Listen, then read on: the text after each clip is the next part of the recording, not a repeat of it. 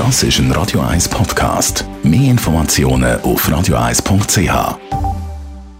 Diet von Jackpots.ch. Das Online-Casino der Schweiz. Jackpots.ch. So geht Glück. Guten Morgen, Roger. Guten Morgen, ihr beiden.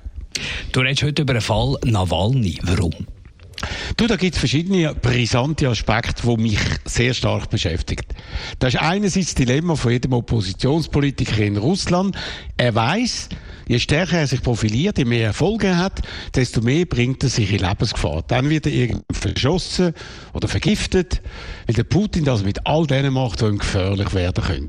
Natürlich könnte sich ein Oppositioneller aus der Politik zurückziehen oder ins Ausland gehen, aber dann hätte er keinen Einfluss mehr. Er wäre damit politisch tot.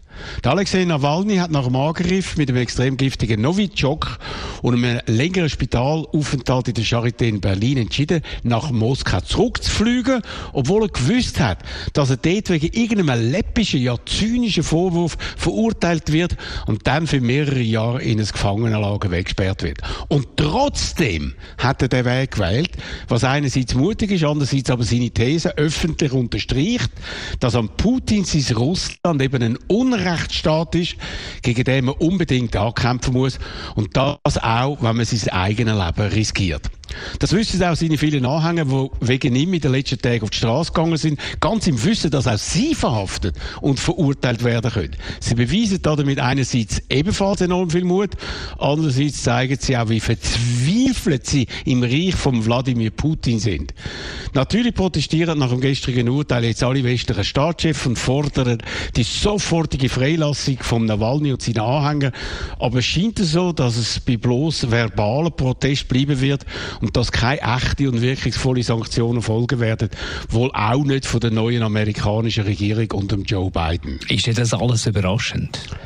Überhaupt nicht, Mark, aber es ist doch eindrücklich ein ganz extremer Fall ist, was sich da vor der ganzen Weltöffentlichkeit abspielt. Und ich frage mich, ob die heftigsten Corona-Kritiker und Corona-Leugner bei uns, die unserem Bundesrat vorwerfen, er handle diktatorisch, eine halbe Sekunde lang stutzig werden und zu merken, was der Unterschied vom Protest in einer brutalen Diktatur und in einem Rechtsstaat ist, wie wir ihn kennen.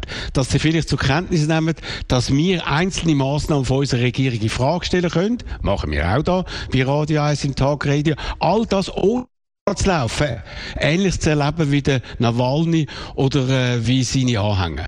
Vielleicht äh, merkt man, dass wir uns glücklich schätzen sollten, dass wir in unseren Breitengrad in Demokratie leben, sogar in einer Extremsituation, wie es eine Pandemie ist, dass die wichtigsten Grundsätze von Meinungsäußerung und Rechtsstaatlichkeit immer noch gelten.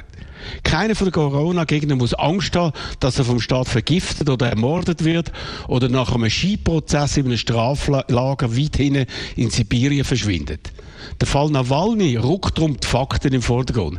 Einerseits ein Unrechtsstaat, dominiert vom vielfachen Milliardär und Massenmörder Putin, wo alles mit eiserner Hand kontrolliert. Andererseits unsere Demokratie, wo man alle Möglichkeiten hat, Konflikt auf friedliche, faire und faktenbasierte Ebene austragen. Das sollten wir alle nicht zu gering schätzen, sondern alles dafür tun, dass sich das bei uns in einer besonders aufgeregten Zeit, wie wir sie haben, nicht ändert. Oder alleine schon durch unverantwortliche öffentliche Rhetorik, durch lautstarke Corona-Verweigerer in Frage gestellt wird. Die Morgenkolumne von Roger Schawinski zum Nachlesen auf radio1.ch. Die Morgenkolumne auf Radio 1. Und Talk Radio gibt es dann wieder morgen Donnerstag von 10 bis 12 hier bei uns auf Radio 1. Und da könnt ihr auch wieder mitdiskutieren auf Telefonnummer 0842 Das ist ein Radio 1 Podcast. Mehr Informationen auf radio1.ch.